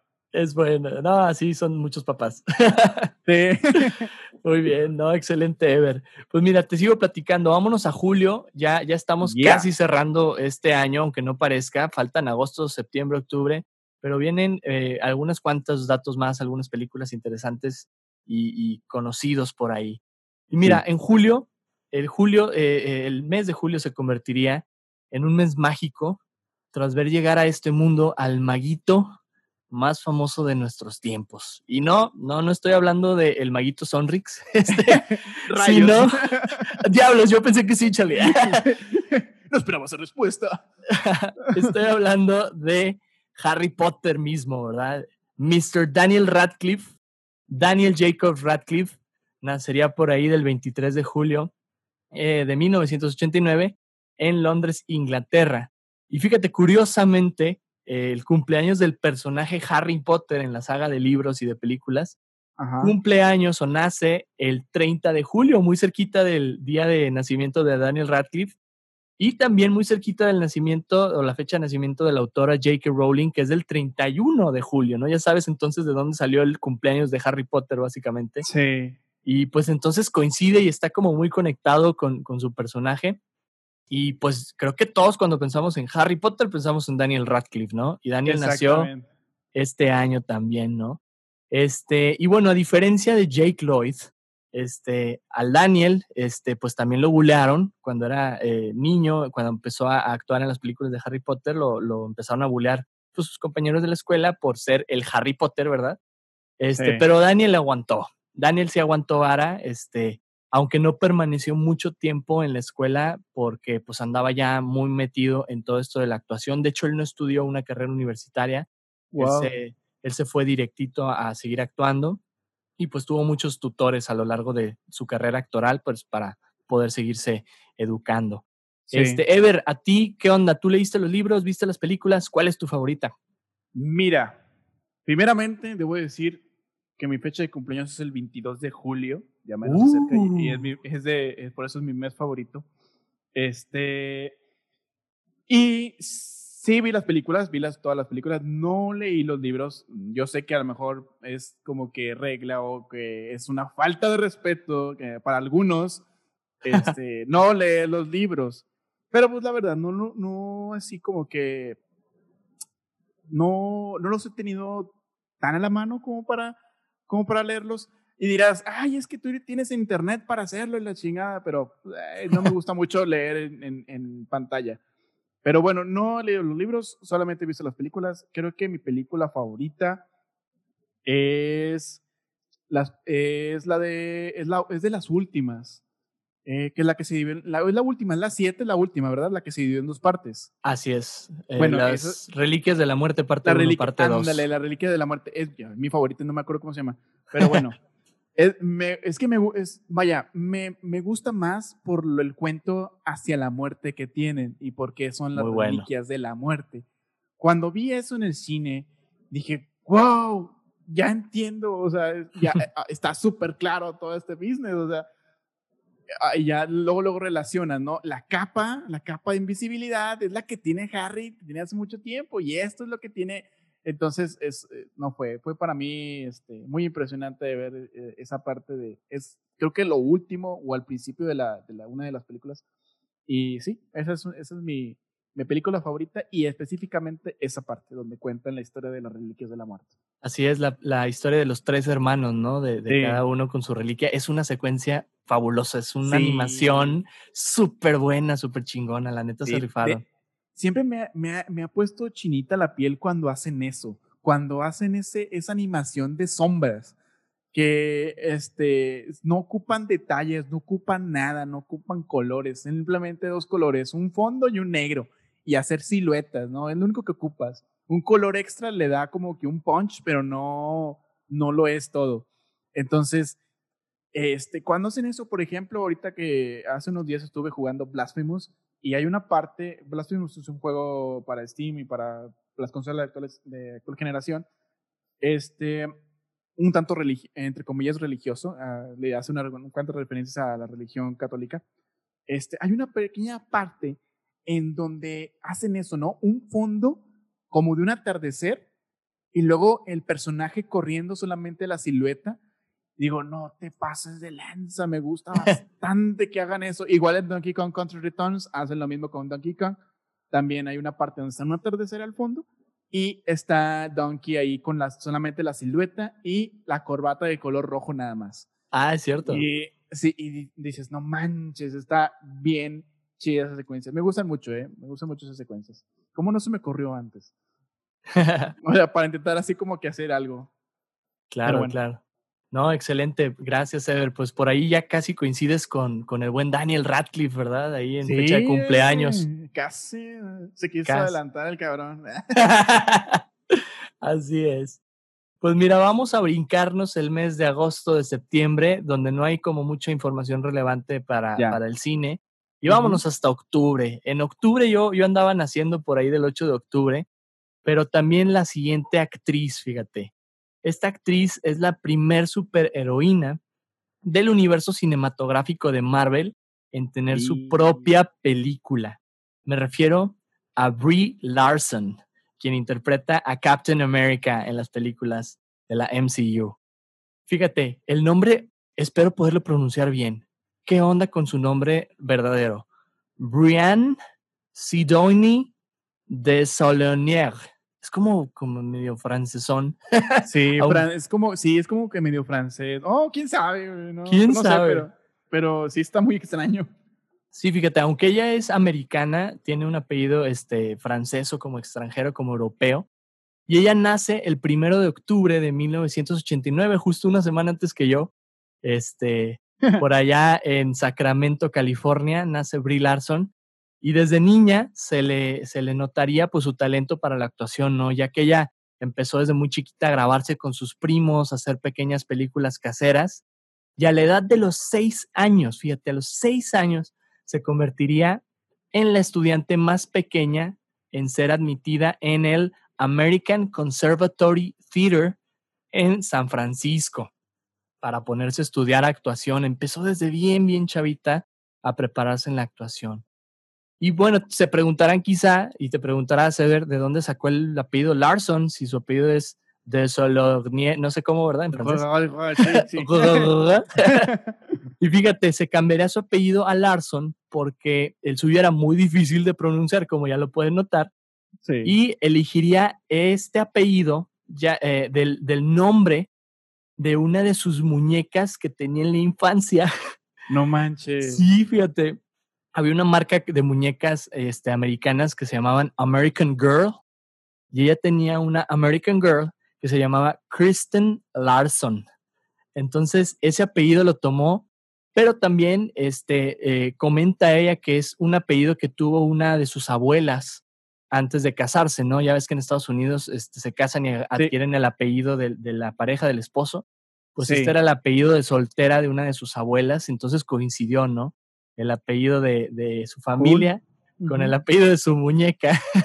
ya sé. Sí, mira, Brie Larson también algunos datos interesantes de, ella, eh, de ella, perdón, es que ganaría el Oscar a Mejor Actriz en el 2015 por su papel en la cinta Room o La Habitación, donde interpreta a una víctima de cautiverio en donde pues se le mantiene en una pequeña habitación aislada de la sociedad.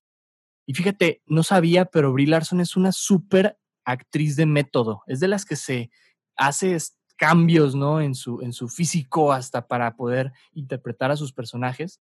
Y mira, como preparación para su papel, ella se mantuvo aislada por un mes en su departamento. No le habla a nadie. Dijo, pues si voy a estar encerrada, se supone en mi personaje, pues vamos a ver qué se siente, ¿no? Y también se mantuvo alejada de la luz del sol durante todo ese mes. No dejó que le diera la luz para pues más o menos sentir qué es eso, ¿no? Y que su piel se fuera aclimatando al de su personaje. Y pues también andaría cambiando un poquito su dieta para bajar de peso y prepararse para, para este papel. Y mira, aunque su carrera pues comenzó desde muy pequeña y tuvo muchísimos papeles en televisión y en cine, este, eh, este papel de, de, The Room fue la que la lanzaría como el estrellato, ¿no? Para después, en el 2019, este, pues ser este, casteada o ser elegida para interpretar a Carol Danvers, mejor conocida como Captain Marvel. Primero, fíjate, primero se estrenó la película de Captain Marvel en febrero del 2019 y después la volveríamos a ver en ese mismo papel en Avengers Endgame, pero la realidad es que se grabaron en el orden opuesto. Primero grabó su papel de, Captain Marvel para Endgame y después eh, filmaría su cinta de Captain Marvel, ¿verdad? Donde por ahí la conocemos más a detalle, más a fondo, ¿no? Sí. Y fíjate, este dato te va a gustar un chorro, Weber, un chorro. Este dato curioso de Brie Larson. Es súper fan de los videojuegos. Sí, sí. De hecho, sí, sí sabía, sí, este, por ahí vi una, una, ¿cómo se dice? Una, como que le entrevistaron o como que le pidieron una opinión o, o ella la dio la opinión, no, no estoy muy bien enterado, pero que ella quiere como que hacer el papel de Samus Aran de Metroid. Sí. Y de que, güey, pues hazlo, güey. ¿Qué estás esperando? Toma mi dinero, toma mi dinero. Toma todo ya. sí, o sea, Nintendo, ¿qué estás haciendo, por favor? Exacto. Este, sí, o sea, sí, sí supe que ella era fan de los videojuegos y, y sí, sí, sí le queda, o al menos la actitud que ella tiene o la actitud que ella demostró con, con Captain Marvel es de que, güey, sí queda. O sea, sí, la personalidad que tiene ella. Y ahorita que dices que se, que se caracteriza así como que, o sea, vaya, hace su caracterización desde la raíz, o sea, para, como en esa película, ¿no? Que se encerró no sé cuántos días, este, para hacer su papel. O sea, ahora imagínate ese, eh, un, una, una película de, de Metroid, ¿no? O sea, Metroid es un lugar también igual, o bueno, eh, la, es una casa de recompensas, Samus, Samus Aran es una casa de recompensas, en donde pues pasa el mayor tiempo sola. O sea, pasa sola la mayor parte del tiempo eh, eliminando amenazas y cosas así, ¿no? Entonces, creo que su actitud que le demostró para Captain Marvel la hace así como que una de las mejores opciones para ser Samus Aran. Ojalá se le haga, ojalá algún día lo hagan. Ojalá, ojalá Nintendo esté escuchando este podcast. Y sí, nos está este escuchando, vas a ver. sí, por favor, este, Shigeru Miyamoto, por favor ahí, este, contraten a Brie Larson para hacer a Metroid, este, una película de Metroid ahí. Perfecto, pues mira, así cerramos octubre y vámonos a noviembre con el último dato de este episodio. El último dato de este episodio. Mira, el año estaría cerrando con una de las más grandes secuelas de todos los tiempos. Me refiero a la trilogía que precisamente me inspiró para el logo y el concepto de este podcast. Estoy hablando de Volver al Futuro. Fíjate, la cinta Volver al Futuro parte 2, que es el nombre real, así se llama, Volver al Futuro parte 2, dirigida por Robert Zemeckis y protagonizada por Michael J. Fox y Christopher Lloyd, es la segunda entrega de la trilogía y en ella pues volveríamos a subirnos al DeLorean junto a Marty McFly y el Doc Emmett Brown. Y bueno, en esta película, este, no solo viajaríamos al pasado como en la anterior, sino también a un pasado alterno y al futuro también. Sí, sí, sí. En este futuro descubriríamos los hoverboards, la ropa autoajustable, la ropa o el calzado también autosecable por ahí, este, los trailers holográficos, como el de la película de Tiburón 19. y todo esto se supone que ocurría en el 2015. Y yo jamás he visto, jamás he visto un trailer holográfico, jamás he visto una hoverboard, jamás he visto la ropa autosecable hasta el momento. Sí, güey. Pero, Ever, ¿qué cosas del 2015 de Volver al Futuro sí te gustarían que existieran ahorita? Ay, no, o sea, indiscutiblemente las tablas, o sea, claro. Las, tablas son los que, lo que, ¿por qué no existe todavía? ¿En qué, qué futuro estamos? ¿En qué, qué pasó? ¿Qué pasó? Este, los hologramas, ahí la llevamos. Los hologramas, no sé si sepas ah. que hay conciertos, hay conciertos este, de personajes animados que son hologramas. Sí, como gorilas, ¿no? Como gorilas, exactamente. O para los otaku, este, ¿cómo se llama la chica esta de pelo largo azul? Ay, se me fue su nombre. Creo que empieza con M, pero sí. Ah, quien sepa, no sé. Quien sepa por ahí, díganos, díganos en el podcast. Sí. En las redes sociales. Sí, ahorita este, voy a estar trabajando pensando a ver cómo se llama. Eh, ella y también hay otros más recientes eh, para los nintenderos que son eh, los las chicas de Splatoon, las Calimari. Mm. Este, también están en, en, hologramas, entonces son conciertos de manera holográfica. Y dices, a huevo, o sea, eso, si no el tiburón, es más o menos ahí orientado, ¿no? Este, los hologramas, eh, conciertos con hologramas. Eh, otra cosa, bueno, las tablas, la ropa secable y ajustable. Creo que eso nos sirve a todos. No sé por qué no existe. Digo, o sea, nos, imagínate bueno, también se, se, se, a lo mejor sí vendría abajo, a lo mejor la industria de la moda, a lo mejor, no sé, no sé, no sé, no, no, me, no estoy en ese mundo, no me he metido en ese mundo jamás. Entonces, creo que una ropa ajustable y, unos tenis ajustables y una ropa que se secara sola, o al o sí, una ropa que se secara sola, créeme que estaré con ganado, o sea, no importa si, si te caes a una... Eh, a una alberca y no traes ropa para alberca o lo que, lo que uses, si entras desnudo, pues no pasa nada, ya cada quien. pero, pero imagínate, ah, sí, me, empujan y cosas así, y salgo y en dos minutos ya soy seco otra vez. Uf, con madre, güey. O, o, o, que te, o que te alcance la lluvia. Si te alcanza la lluvia, no pasa nada, nomás te pones debajo de un techo, esperas a que te seques dos minutos y listo, no tienes que esperar toda una hora ni nada por el estilo. Y la ropa ajustable, pues también estaría bien chida, ¿no? Súper. Ah, yo quiero Ay, ese 2015. ¿Qué pasó en ese 2015? ¿Qué pasó antes de eso que no llegamos a ese 2015 proyectado de volver al futuro, no? Este, pero bueno, a- a- me acuerdo haber visto en su momento algún meme donde salen este Marty y el Doc y dicen, ¿por qué no es igual al 2015 de, de la película Ah, Doc? sí, sí. creo sí. que creo que es por el reggaetón, Marty. Ah, ya sé, ya sé. Ay, el bueno, reggaetón. Con, con respeto a todas las personas que les gusta el reggaetón, digo, eh, está bien, o sea, cada quien hace de su vida y lo que quiere, ¿no? Claro que sí. Este, pero la verdad es una música que al menos para mí no me pasa, no me gusta.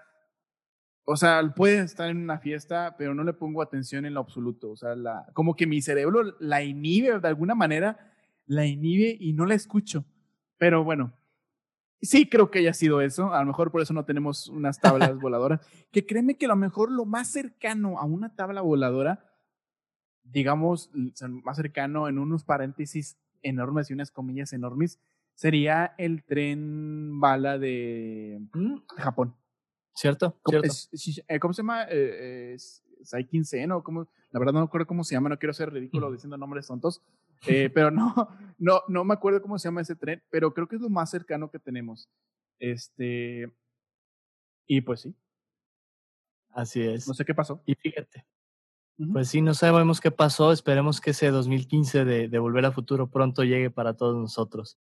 Y mira, platicándote un poquito más de la película, y ya casi para ir cerrando este episodio. Claro. Esta película se filmaría junto con Volver al Futuro parte 3. O sea, se filmarían el mismo año, ¿verdad? Casi una seguida de la otra, básicamente. Este, esa película pues se lanzaría el año después. Y de hecho, no sé si te acuerdas, pero acabando Volver al Futuro 2, sale inmediatamente el trailer Sí, de la 3, cosa que jamás yo había visto en ninguna película, ¿no? En la vida. no, de hecho, volvió en forma de, de escenas postcréditos más adelante con esto del universo Marvel. Cierto. Este, eh, fue como que, wow, espera, ya me adelantaste la siguiente película. ¡Qué chingón! Es- Así en el- es, bueno, pero- yo no, yo no tuve la oportunidad de, de vivirla en el cine, pero la, la vi, eh, pues obviamente en la pantalla de chica. eh, y sí, fue, fue como que, entonces va a seguir la 3 ahorita ya en corto, en calor ahorita, y estoy sentado aquí en el sillón y ya va a seguir la 3. Creo que Volver al Futuro fue una de las películas que más me hizo clavarme en todo, es, en todo ese como que mundo o en toda esa teología de los viajes en el tiempo. Fue, de que me, fue la que me, me hizo tener todo ese interés de cuando hay un hay una divergencia, o sea, cuando ah, pregunta, preguntas, ¿qué pasaría si volvieras atrás? Y si cambiaras esto y haces una línea diferente y haces esto, o sea, ahí es donde creo que me atrapó todas las posibilidades que pueden ocurrir. Entonces, Claro. este, no sé, de ahí creo que es como que el core de, de- del por qué inclusive me gusta tanto The Legend of Zelda.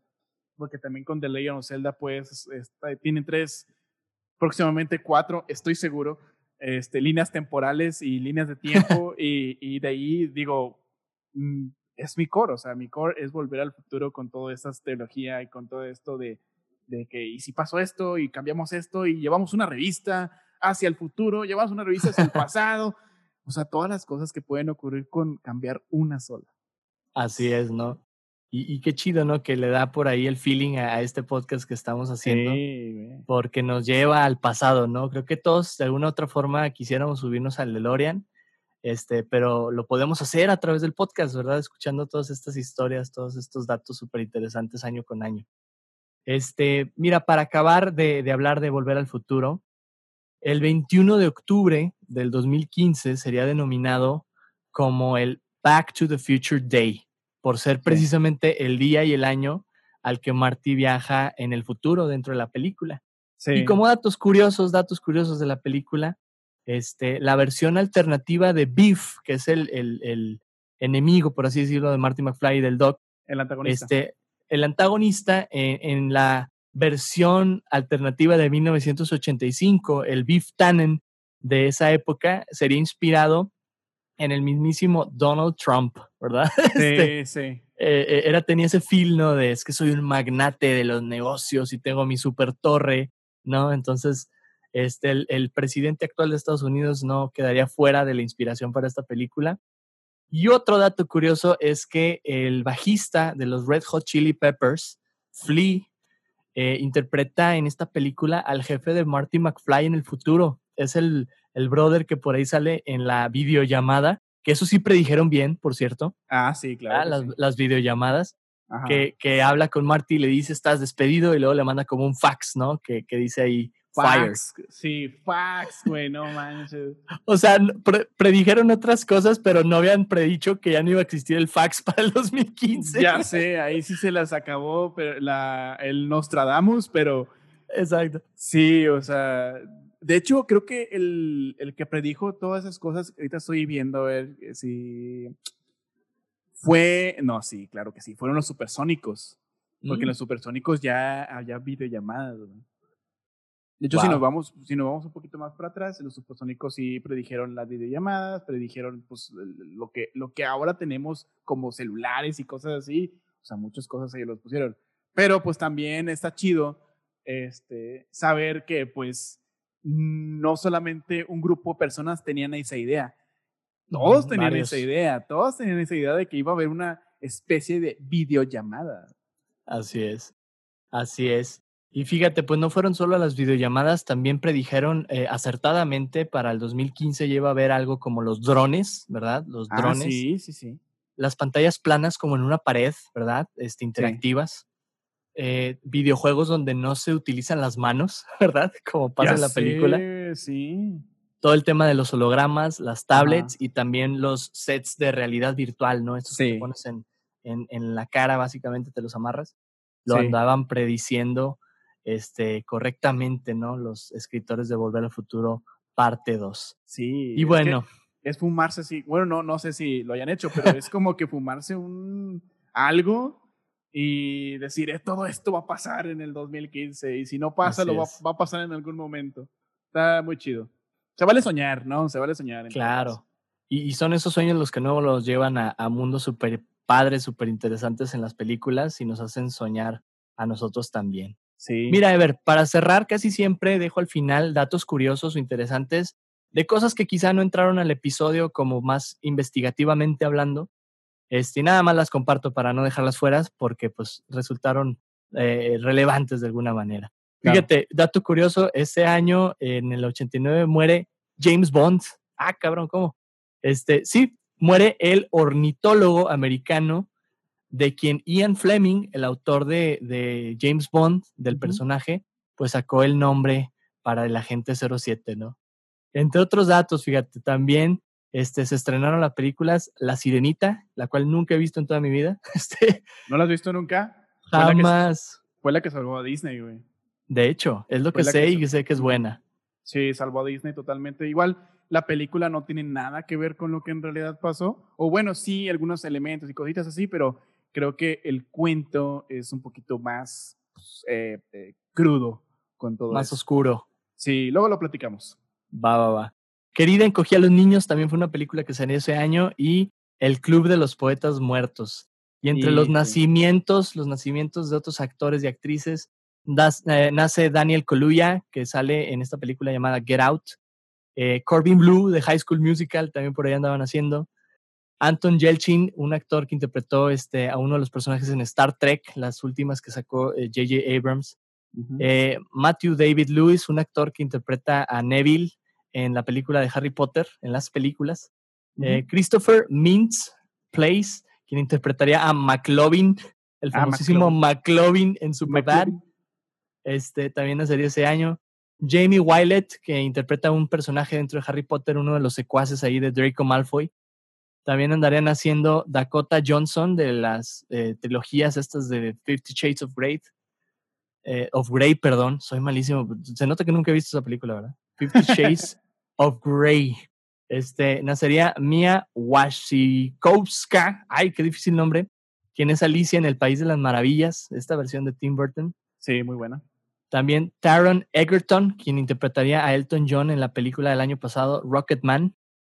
Um, Alden, ah, este apellido también súper difícil, Henry Reich, Reich, quien interpretaría a Han Solo en la película esta de Han Solo, Alden, por ahí.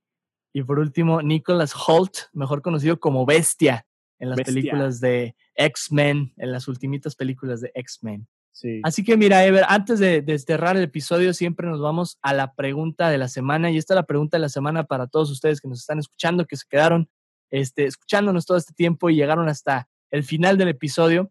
Y la pregunta va así, y te la hago a ti, Ever, para que nos expliques tu respuesta. Si ustedes pudieran actuar en una película, ¿cuál película elegirían? Esa misma pregunta te hago a ti, Ever. Si pudieras actuar en una película, ¿cuál elegirías? Actuar. Yes. actuar. Me gustaría actuar. Si pudiera actuar. Ya tengo la respuesta, pero no sé cómo la vayan a tomar. pero me gustaría actuar en la película de It. Uy, muy buena. Eh, o sea, inclusive, o sea, yo sé que a lo mejor las primeras no son películas, es una miniserie. Este, pero en las versiones del, de hace dos años o de hace un año y, y las versiones de, de, en ese entonces, me gustaría haber participado en, en algo, en lo que sea, en lo que tú quieras. En lo que tú quieras haber participado. Si quieres al vato que mataron primero, no importa. El vato que iba caminando ahí comiendo mocos y que de repente llega eso y, o it y, y, y se, lo, lo, se lo come o lo arrastra o lo despedaza o algo así.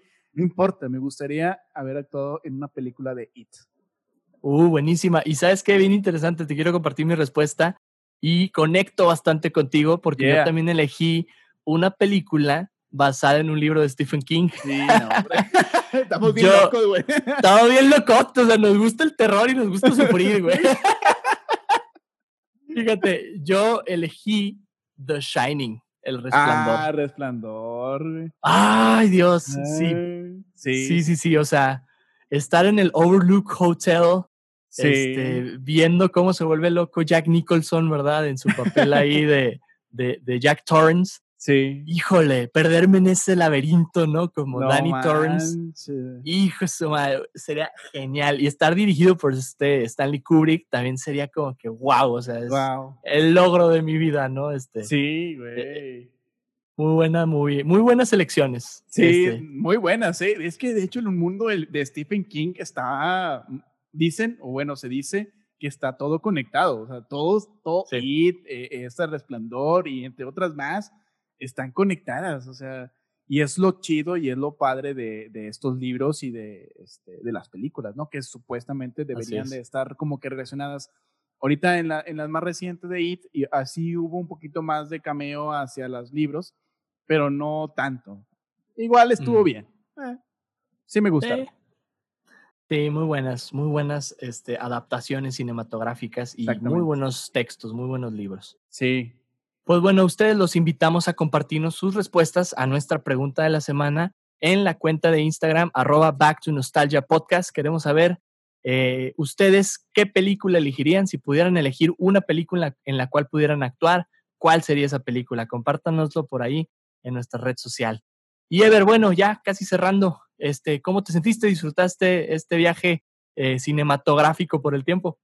Claro, fue una gran experiencia y de hecho se siente bien padre, este, eh, se siente bien padre, en serio, sí pensar que estás en una máquina de tiempo y la verdad haces muy buen trabajo, este, trayendo esos datos desde enero hasta hasta casi todo que acabe el año, hasta diciembre. Igual no todos los, todos los meses tuvieron así como que un acontecimiento importante, pero sí haces la sensación de estar viajando y eso la verdad me gusta mucho. Ojalá que también en la audiencia lo haya, lo haya, le haya gustado, lo haya disfrutado, así como la verdad yo lo he disfrutado. Qué bueno, qué bueno que lo disfrutaste. Ever, cuéntanos cómo te pueden encontrar las personas en tus redes sociales. Eh, bueno, ahorita donde me puedes encontrar más fácilmente, estoy en Twitter como link-ever. Estoy igual como ever.a.e en Instagram. Eh, ahí para que, para que me, para que me, si quieren síganme casi, igual estoy ahí, me gusta dar likes a todos, eh, por si acaso quieren dar, quieren un, dar un like gratis, Eh, un like porque sí. Este, próximamente, bueno, no sé si, bueno, sí, próximamente quiero darte una primicia. Eh, voy, a, Oh, oh, oh. voy a estar abriendo mi canal de, de streaming de videojuegos. Eh, Se Nice. va a llamar Eversión. Es la combinación de, pues bueno, mi nombre y diversión, que es lo que cualquier cosa que me guste hacer. Así que no solamente esperen eh, videojuegos, pueden esperar cualquier otra cosa para poderlos divertir o poderlos entretener en este mundo del internet. del Internice y sobre todo ahorita que estamos súper encerrados, ¿no? Hay que, hay que encontrar todos esos espacios donde nos podemos divertir, entretener Sí, y qué mejor que acompañados de, de- de una persona como tú, Ever. No, gracias. Sí, gracias. Este, les también recomendamos el podcast de eh, Zelda. Ah, claro que sí. Eh, eh, bueno, en Zelda Fan Monterrey lo pueden encontrar en Facebook, YouTube, Instagram, Twitter, todas las redes sociales. Y el podcast of the Winfish nos encuentran en iBooks, iTunes y, bueno, Spotify todavía no. Bueno, sí, pero creo que por algunas fallitas ya no estamos en Spotify. Vamos a volver, pero denle, denle- denle calmado. Este, sí, hablamos de temas de Zelda y tenemos ahí también eh, una sección que se llama El CAE por informativo, en donde el buen Jerry, ya lo conoces, este, Ujú. se avienta un guion hablando del Hyrule, pero como si estuviera en la vida real, en donde nuestro rey de Hyrule es eh, el presidente de que está ahorita, Andrés Manuel, e, es, es el rey de Hyrule. Eh, la princesa Zelda es una chica súper, súper fresa eh, que le gusta el K-pop. Y, y donde varias, eh, varias razas, varias este, de las razas que salen de Legend of Zelda, tienen así como que algunos cargos políticos y eh, uno hacen algunas Cool. cosas. Tiene de muchas cosas, tiene muchas este, interacciones del mundo real hacia el mundo de Legend of Zelda. Está muy divertido, padre. Qué padre, vamos a buscarlo, claro que sí, Ever. Ever, pues muchísimas gracias por acompañarnos el día de hoy en este episodio de Back to Nostalgia. No, muchísimas gracias a ti por haberme invitado. Ojalá que no sea la última vez que me invites. Este, y pues bueno, ojalá lo hayan disfrutado. Ojalá que lo hayan disfrutado. Y bueno, a ustedes les damos muchas gracias por acompañarnos en este episodio de Back to Nostalgia. Te esperamos la próxima semana para platicar de la historia de 1989. Síguenos en Instagram en arroba Back to Nostalgia Podcast. No olvides responder la pregunta de la semana y mantente nostálgico. Nos vemos.